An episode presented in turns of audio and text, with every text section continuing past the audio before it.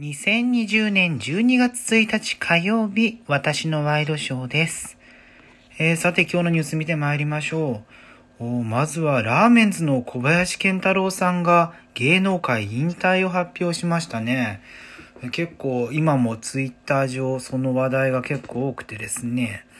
うーん、あの、コントの出てくる、えー、ヒョギフ大統領の基調っていうので一つ。ね、産卵シーンってので一つ。ね、あと千葉市が佐賀でしたりとか、えー、いろいろと上がってるわけなんですけれども、私もね、あの、オンバトを見て育った世代なので、いろいろと思ったりしますし、あと、あのすっかり忘れてたんですけど、パラリンピックの閉会式の演出を小林健太郎さんされるんですけれども、私その時のチケットが当たっていまして、え、一応本当はもう特に振り込んで、えー、まあね、今年やる予定だったので、振り込んで結局チケットどうなんだみたいなところはちょっと気になるんですが、もう表舞台の仕事、芸能活動は引退するということなので、えー、この演出をね、今から降りるということはおそらくないでしょうからね。うん、それが、まあ、表に出てくる、うん、最後の何かのイベントになったりするのかな、なんていうふうに思ったりはしますが、その辺のこともね、ちょっと今後気になったりします。はい、続いての話題です。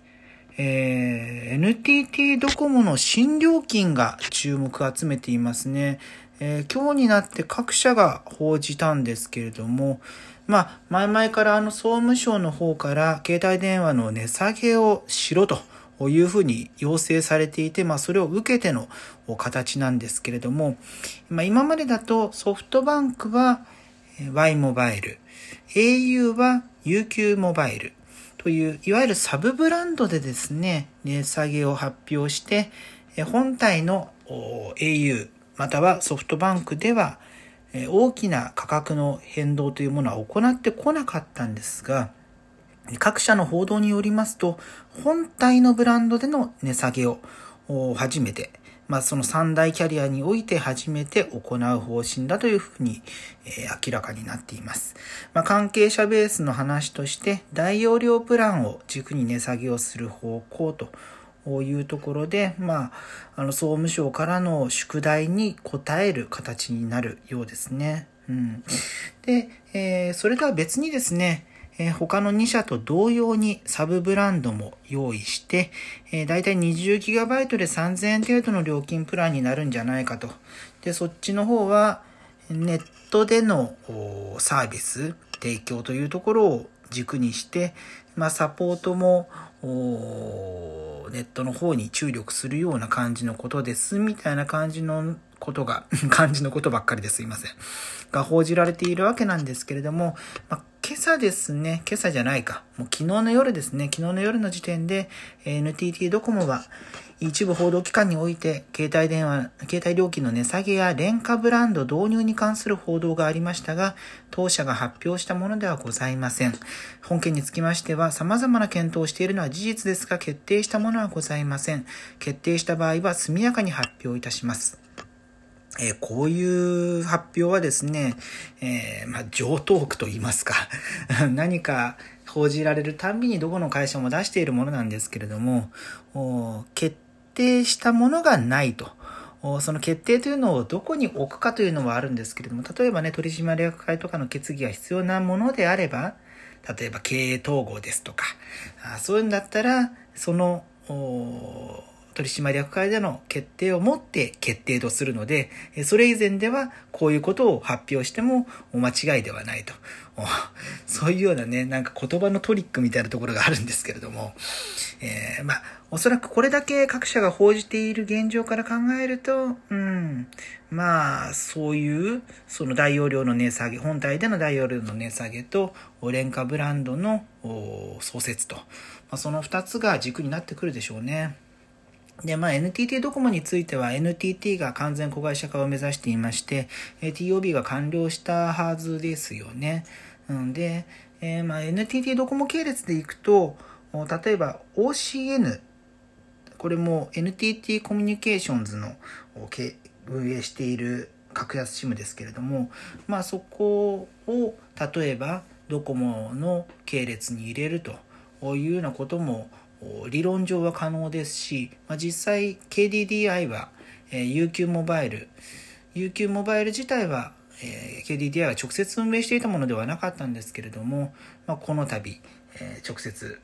経営することによって、まあ、au と2つのブランド二刀流でっていうようなことができるようになったので、うん、そういうようなことをどこまでもやるのかななんてことはね、想像はできますが、まあ、これによって、え、菅政権が掲げる携帯電話の値下げというところに、えー、一つ、うん、一石投じるような形になったりするのかななんていうふうに思います。さて、えー、続いての話題に参りましょう。え本日ですね、ユーキャンの新語・流行語大賞が発表されまして、年間大賞に3密が選ばれました。受賞者が小池百合子知事ということなんですが、まあ、あの、言葉の発案としては政府のはずですけれども、一番有名になったのは小池知事の会見のところだったというところが受賞理由なようですね。うん。で、まあ、トップ10には、いろいろと今年を彩ったものが出ているわけなんですけれども、ねなんか、最近、こういう、なんだら対象系多すぎません？うん、昨日もあのネットの見出しで、えー、新語大賞ピエンっていう風に書いてあったんですよ。でも、その賞ってのは、えー、三省堂、辞書の三省堂がやっている今年の新語2020というものの対象にピエンが選ばれたと。いうことなので、新語大賞という名前はないんですよね。そういう固有名詞のイベントはないですし、まあ、新語流行語大賞というものはありますけれども、まあ、それはね、一般的に流行語大賞と言われるものなので、で、この今年の新語2020というのは、まあ、え正式名称でいくと、三省堂辞書を編む人が選ぶ今年の新語2020というところなんですけれども、まあこれね、その新語大賞ピエンというふうに書いてあって、えー、流行語大賞がピエンになったのかとか、えー、全然使ってねえぞみたいな、そういうような反応も見られたので、えー、伝え方っていうのはね、結構ね、これ気にしなきゃいけないんじゃないかなっていうふうに私は思いますよ。うん、ちょっとね、うん、気になりますよ。あとね、まあ、似たようなものだと、これも昨日発表されたんでしょうか。えー、JCJK 流行語大賞2020。えー、これはですね、女子中高生向けのマーケティング支援などを手掛ける AMF、えー、シーキリカさんが代表を務めている会社ですけれども、まあ、ここの調査で、えー、まあ、選考委員を立てて、えー、選考した結果のもので、えー、人部門が20、物部門が鬼滅の刃、アプリ部門がウィジェットスミス、言葉部門がキュンですと。えー、今ペラペラ喋りましたけれども、どれだけ皆さん ご存知ですか？なんてのもありますけれども、まあ、20はね、えー、Hulu とかであの配信されて、えー、JY パークさんが、え、やっている、まあ、K-POP の要素を取り入れた日本人アイドルグループですよね。で、鬼滅の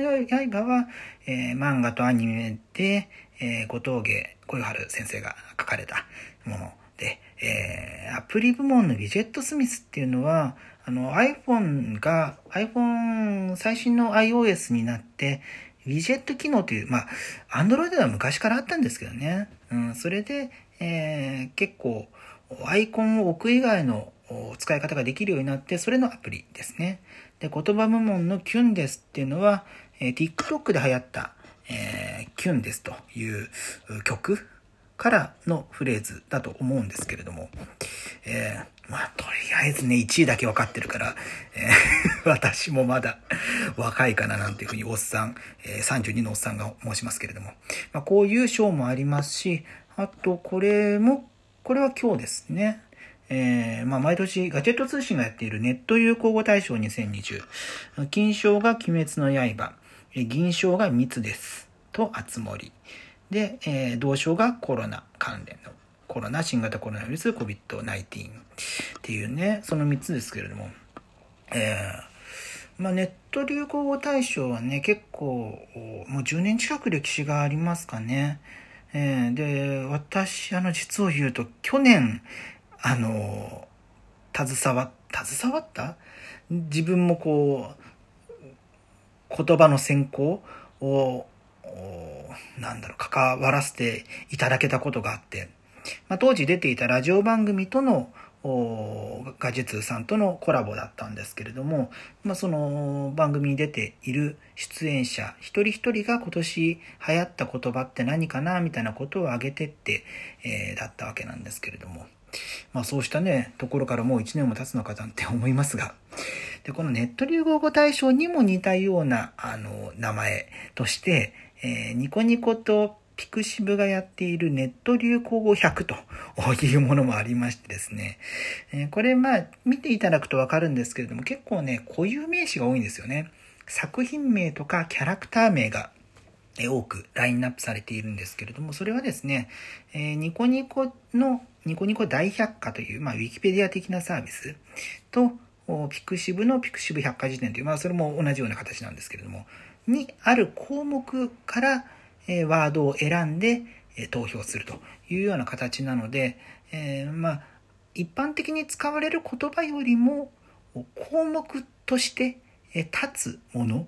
が、えー、元々の基準になってくるので、えー、まあ、それぞれね、見比べてみると結構面白いなっていうふうに思いますけれども、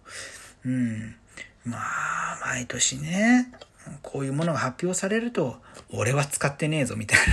な ことがね、出がちなので、うん、ただね、まあ、それを使ってた人もいるんでしょみたいな。